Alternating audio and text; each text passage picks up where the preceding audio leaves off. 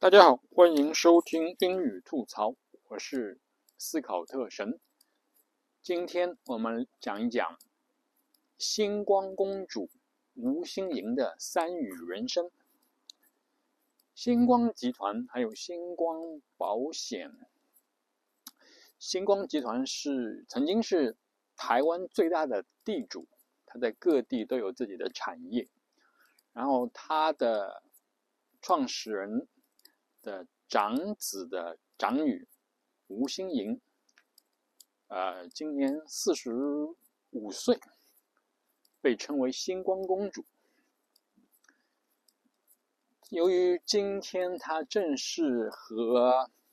柯文哲登记参选参加大选，所以呢，就突然走进我们的视野。今天我们来讲一讲这个吴心莹。先讲讲他的语言，因为我们这个是英语吐槽，是一个语言节目，我们来特别讲讲讲语言。你听他吴欣莹讲话呢？他口音，他讲他讲普通话的时候，他口音里面有一点点啊南部的腔调，台湾南部的腔调，而且看他讲普通话，好像很普通话讲国语很费劲，就是有的时候要想一想，啊，停一停，顿一顿，卡卡，用用台湾话说说，就是讲话卡卡的，讲国语卡卡的。那主要原因就是说，他其实是在美国出生的，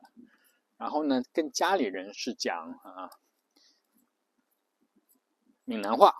台语闽南话，然后跟同学啊、朋友啊出门交流是讲的是英语，所以普通话、国语是他的后学的一个语言，排在呃闽南话和英语后面的第三语言。所以第三语言是比较难学的。我反复强调，就是说普通人最好就只说两门语言，尽量不要去学第三语言。那么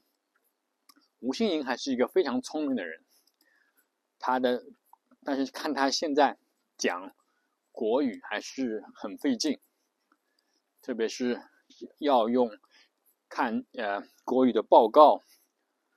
要讲在正式的官方场合，嗯，做演讲、做质询、做正式交流的话，还是有一点点会比别人慢一点点，会慢一拍、慢半拍的时候，就是就是证明还是就是这是一个我们长期以来传播的一个观点，就是说普通人尽量只学两门语言，就是。国语和英语方言往后放一放，一般人搞不定的。如果你坚持要学方言、普通话再加英语的话，有一门就会损失。继续回到吴心莹的故事，他就是给人的印象就是一个风风火火的人。而且的话很有决心，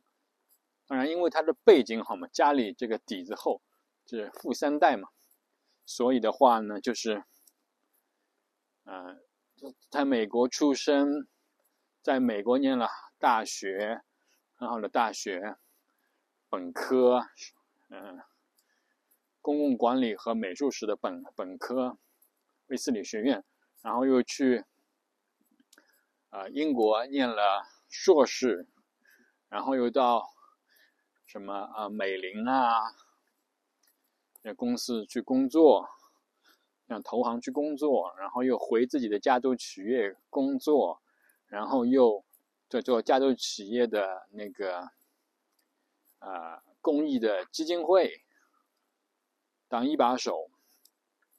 但是他其实他的生个人生活却不是很幸福，因为他。等于是因为呃两家联姻，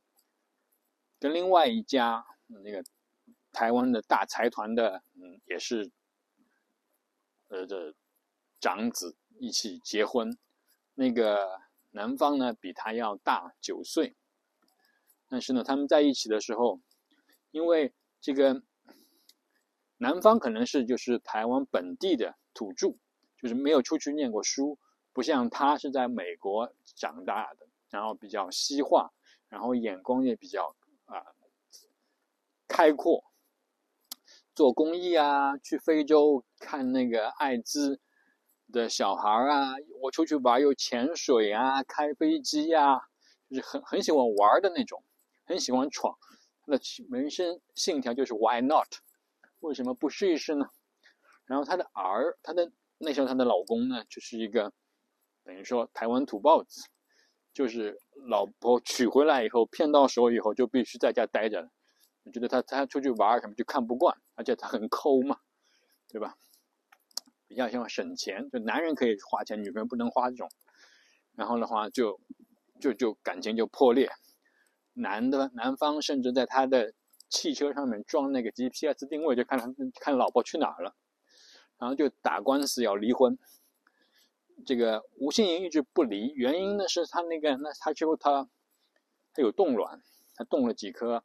七颗卵子准备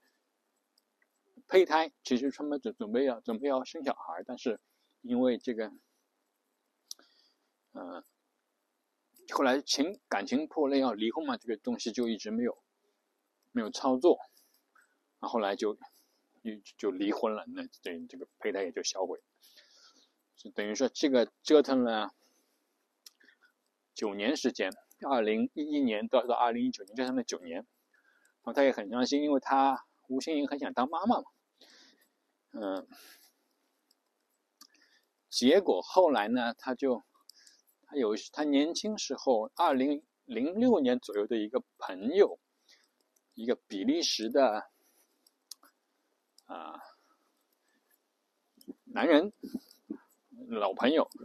然后判断到他离婚了以后，又通过他他自己的妹妹，这个男比利时这个人的妹妹，他的妹妹也比利时的妹妹就就跟那个联系方法联系上，就就就给他发了个 WhatsApp 消息，然后就联系上了，然后那个比利时的。就跟他沟通、见面，然后的话，成为了一个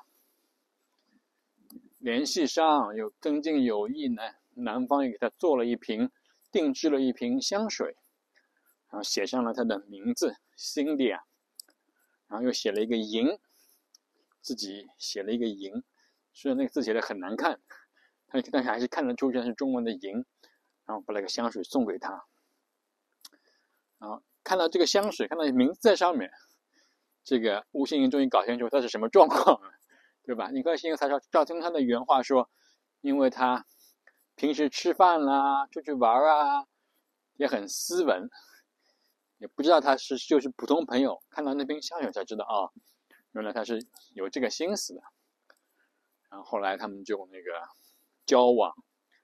后来又怀孕，等于高龄怀孕。然后，呃，今年年初就生下了那个宝宝，等于他是，啊，四十四周岁的时候生下了一个高龄产妇生了那个宝宝，等于他，但是他也很很很高兴，因为他这个说了，他这个吴欣很喜欢要小孩嘛，他就生了个男孩，就是他们家里人也更更加高兴了，所以说呢，你找到了自己的幸福嘛。然后的话呢，他等于又因为，呃，他的这个关系又继续从政，然后从政的时候，他在那个第一次，嗯，质询的时候呢，他还忘记拿了激光笔，啊，在台上质询的时候又下台，拿了激光笔的时候还大着肚子呢，叭叭叭又跑到台上来，然后呢，他跟他的那个助理那时候其实是才一起合作了两天，就。进行质询，质询的时候，然后应该每个人的时间是十五分钟。那时候讲好，如果超过十五分钟的话，就会断麦，断麦就麦克风就会断掉。所以他说他就赶赶时间，结果十二分钟就讲完了。讲完以后，他也他说刚刚接手，他也不知道怎么办，就就问我需要十二分钟讲完了，是不是我就可以下去了嘛？然后他就，然后他说：“对啊，你就可以下去。”嗯，他就下去，嗯，谢谢，然后就下去，就就看他就是一个有一点这个风风火火，有有有有又有一点马大哈，然后又很认真，然后又有点可爱，这种这种一个，啊，又很又很有礼貌这样一个感觉啊哈，讲而且讲中文。呃，讲国语明显讲普通话讲国语就明显是比较慢一拍，然后中间加那个英语加闽南语的时候就非常流利的那种感觉，就是非常有意思的一个语言的一个一个感觉了，就是就是你很少会碰到这样一个背景的呃人，而且你很很难想象有有这样的一个。存在，那其实是，呃，其实是有的，啊，其实而且对他来，对我，我我个人觉得，这对柯文哲来说，这应该是一个目前看来最好的一个选择。他说他前他去做咨询的时候，他搞的是，就是第一刚刚从政做做那个咨询，搞这个时候。他是一天当做三天用，他现在这次他参选，作为柯文哲的副手参选的话，他要一天当做五天用，在剩下来的五十几天里面，一天当五天用，嗯，帮助这个柯文哲，就是再拼一次，嗯，我觉得他应该是以前所有列的那些选择里面。我看他应该是最好的一个选择，真的是呃，柯文哲所能选的最好的一个人。年轻，女性，来自南部，而且有人脉。他们最台湾最大的地主的这个集团，对吧？有人脉。而且他不选不上，他也无所谓。就是说，他才他才能放手一搏嘛，因为他不怕，才能放手一搏。而且他折腾过，因为那个，也而且他受过这个第一场婚姻的这个坎坷，他打官司啊，在台上哭啊，在在在在法庭上哭啊，